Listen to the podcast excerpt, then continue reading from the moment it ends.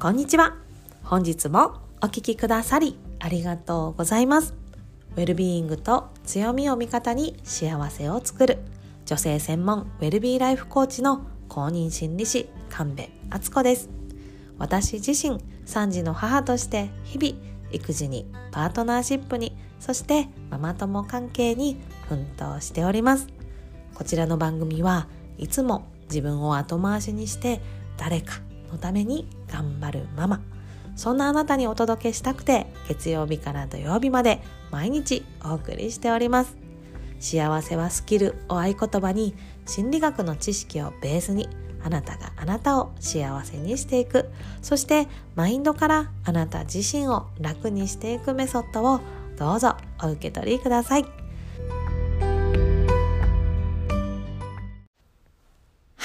今週はですね今よりもっと自分らしい理想の人生を作るメソッド6選を1日1つずつ紹介させていただきます。その6つ最初にご紹介しちゃいますね。1つ目がウェルビーイング。2つ目がインナーチャイルドケア。3つ目がセルフコンパッション。4つ目がマインドフルネス。そして5つ目が自己価値を知ること。そして最後に6つ目がアサーティブなコミュニケーション、アサーション。相手も自分も大事にするコミュニケーション方法。この6つですね。で、先にね、お伝えさせてください。今週はですね、1週間かけてお送りする壮大な宣伝でございます。はははとか言って笑っちゃってますけど、そうなんです。私ですね、神戸敦子、2月から3ヶ月間のグループ講座っていうものを開講させていただきます。なのでですね、今週はその講座でお伝えする内容というか、そこの講座で大事にしていることっていうのをですね、ご紹介させていただこうと思います。でこの講座っていうのはですね、自分で自分を幸せにするスキルっていうのをとにかく高めていただきたいというものでございます。自分とつながってそして自分の強みを知ってそして大切な人と良いつながりを作っていくっていうそのもう人が幸せになるステップっていうものを一つ一つ踏んでいただく。そして自分で自分を幸せにしていく。そしてその幸せを周りの人に広めていく。そんなスキルを身につけられる講座をご準備しております。で私自身ですねもう本当に他人軸で生きてきました。そしてね自己犠牲こそ美徳なね人生を歩んできたんですけれどもそんな私がですねもう人生のどん底ていうんですかね。そちらを体験しましてそこをねどうにかこうにか抜け出して這い上がってそしてね自分らしい人生っていうものにシフトできたメソッドっていうのをギュギュギュッと3ヶ月にまとめさせていただきました。で実はこのメソッドですね自分自身が乗り越えた時にですねそのメソッドをこう身近な人にねそのメソッドが必要そうな人にいろいろお伝えしてきたんですよ。そしたらですねその人たちが私がお伝えしたことを実践してくれてそしたらですねあ人生変わったとか未来への不安を感じなくなったとかこの先何があっても私なら何でも大丈夫だって思えるようになったよなんていうふうにね嬉しい感想をいただけていてそしてその方々がですね実際に人生を変えてるっていうか生き方をね切り替えて本当に自分が満たされる人生っていうのを歩み始まれ歩み始められたんですね。なんか今まではね家族がこうだからとかこうあるべきだからっていうのに縛られていたところにご自身で気づかれて自分にとってそして家族にとっての幸せはこっちだっていうふうに、ね、見つけられてそっちに進み始められ始めていらっしゃるんですよね。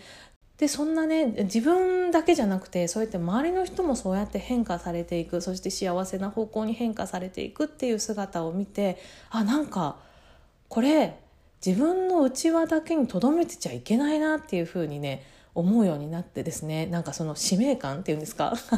なんかねそのこれとどめとっちゃいかんみたいな。もっとたくさんの人に知ってもらってでもっと一人でも多くの人にそうやって自己犠牲こそ美徳みたいなで自分のことは後回しで周りの視線とか周りの意見に従うのが人生正しいんだって思って息苦しい毎日を過ごしている方にこのメソッドをお伝えするっていうのは私の使命だわみたいな そんな風に思うようになりまして今回の講座にまとめさせていただきました。ね、気になる詳細はこの番組概要欄に資料請求はこちらっていうリンクを貼っておりますのでそちらにですねメールアドレスとお名前を登録していただいたら自動的にお送りさせていただきますのでそちらご覧になって見られてください。ということでですね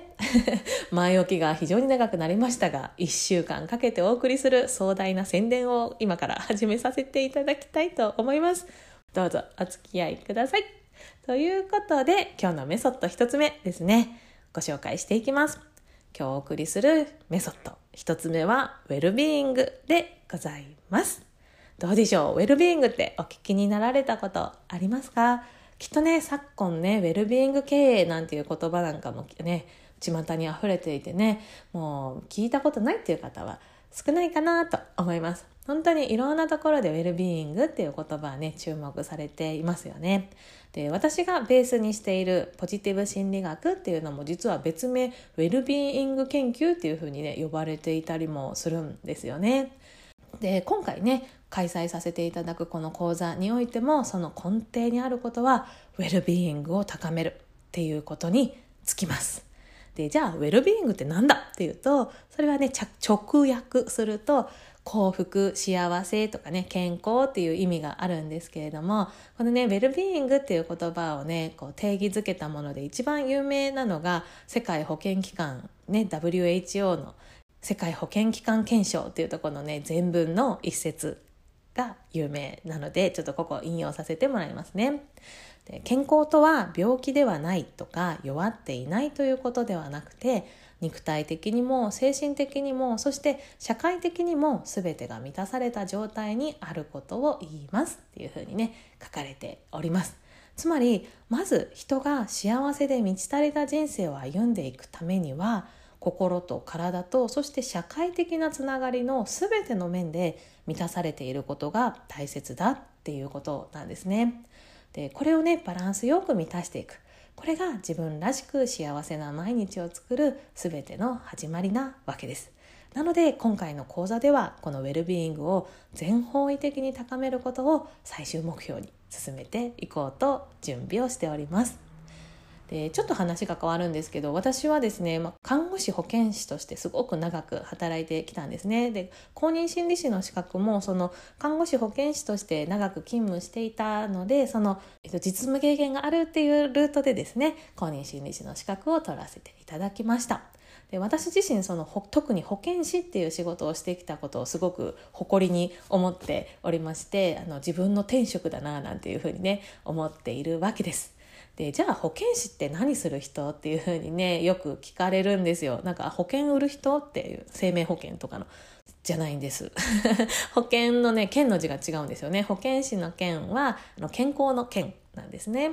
でじゃあ保健師ってどういうことしてるかっていうともう簡単に言うとその病気な人もそして健康な人ももうとにかくどんな状態の人もその人らしく暮らしていくサポートをする人っていうふうに私は捉えております。よくね保健所とか保健センターでね保健師さんがいらっしゃってなんか乳幼児検診3歳児検診とかも行くと保健師さんがねお話聞いてくれたりしますけれどもああいう場所だけじゃなくてあとは企業とか病院あと学校とかでもですね働いております。本当に人がいるところどこにでも保健師さんはいてですねそこにいる人たちの健康を守っているその人たちが健やかに暮らせるように過ごせるように働けるように状況環境を整えてそしてサポートしていくっていうのが保健師さんの仕事なんですね。で私自身ですねあの自衛隊病院っていうところでずっと働きながらその病院にねあの通院してこられる患者さんのサポートそのちょっとね糖尿病でとかその生活習慣病があってその健康管理のために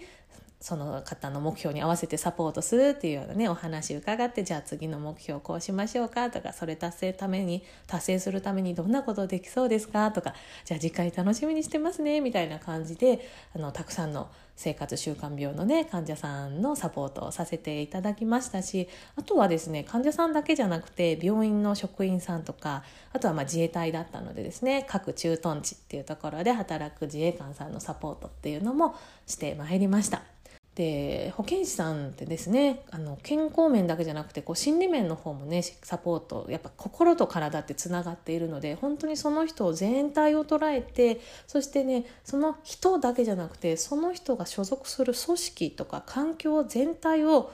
底上げしていくっていうようなねサポートも保健師さんはしていくんですね。で私がサポートさせていただいた方の人数っていうとですね正確には数えていないんですけれども、まあ、あの私の健康教育とかを聞いてくださった方を含めるともう数千人にね上りますね。これらのね人々の心と体の健康増進とか目標達成を長く保健師としてサポートさせてもらってきました。で私は本当に何度も言うけどこの仕事がね楽しくて仕方なかったんですね。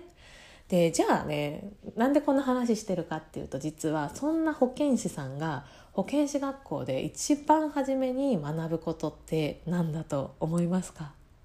そう実はそれがですねウェルビーイングなんですよこのね世界保健機関のね保険 WHO 検証の全文をねまず学ぶんですねでウェルビーイングとは何かということをねこうグループワークとかでねすごい深めていったんですけれども私はもういわば保健師っていうのはウェルビーイングの国家資格だと思っております。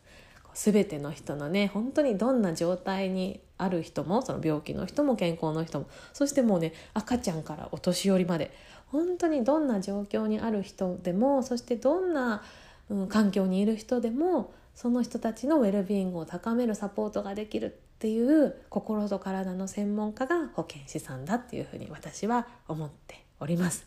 でそんなね風に保健師として活動させてもらってたくさんの人のウェルビーイングを高めるサポートをずっと10年以上させてもらってきたんですけども私がそのウェルビーイングを高める時に最も必要になることって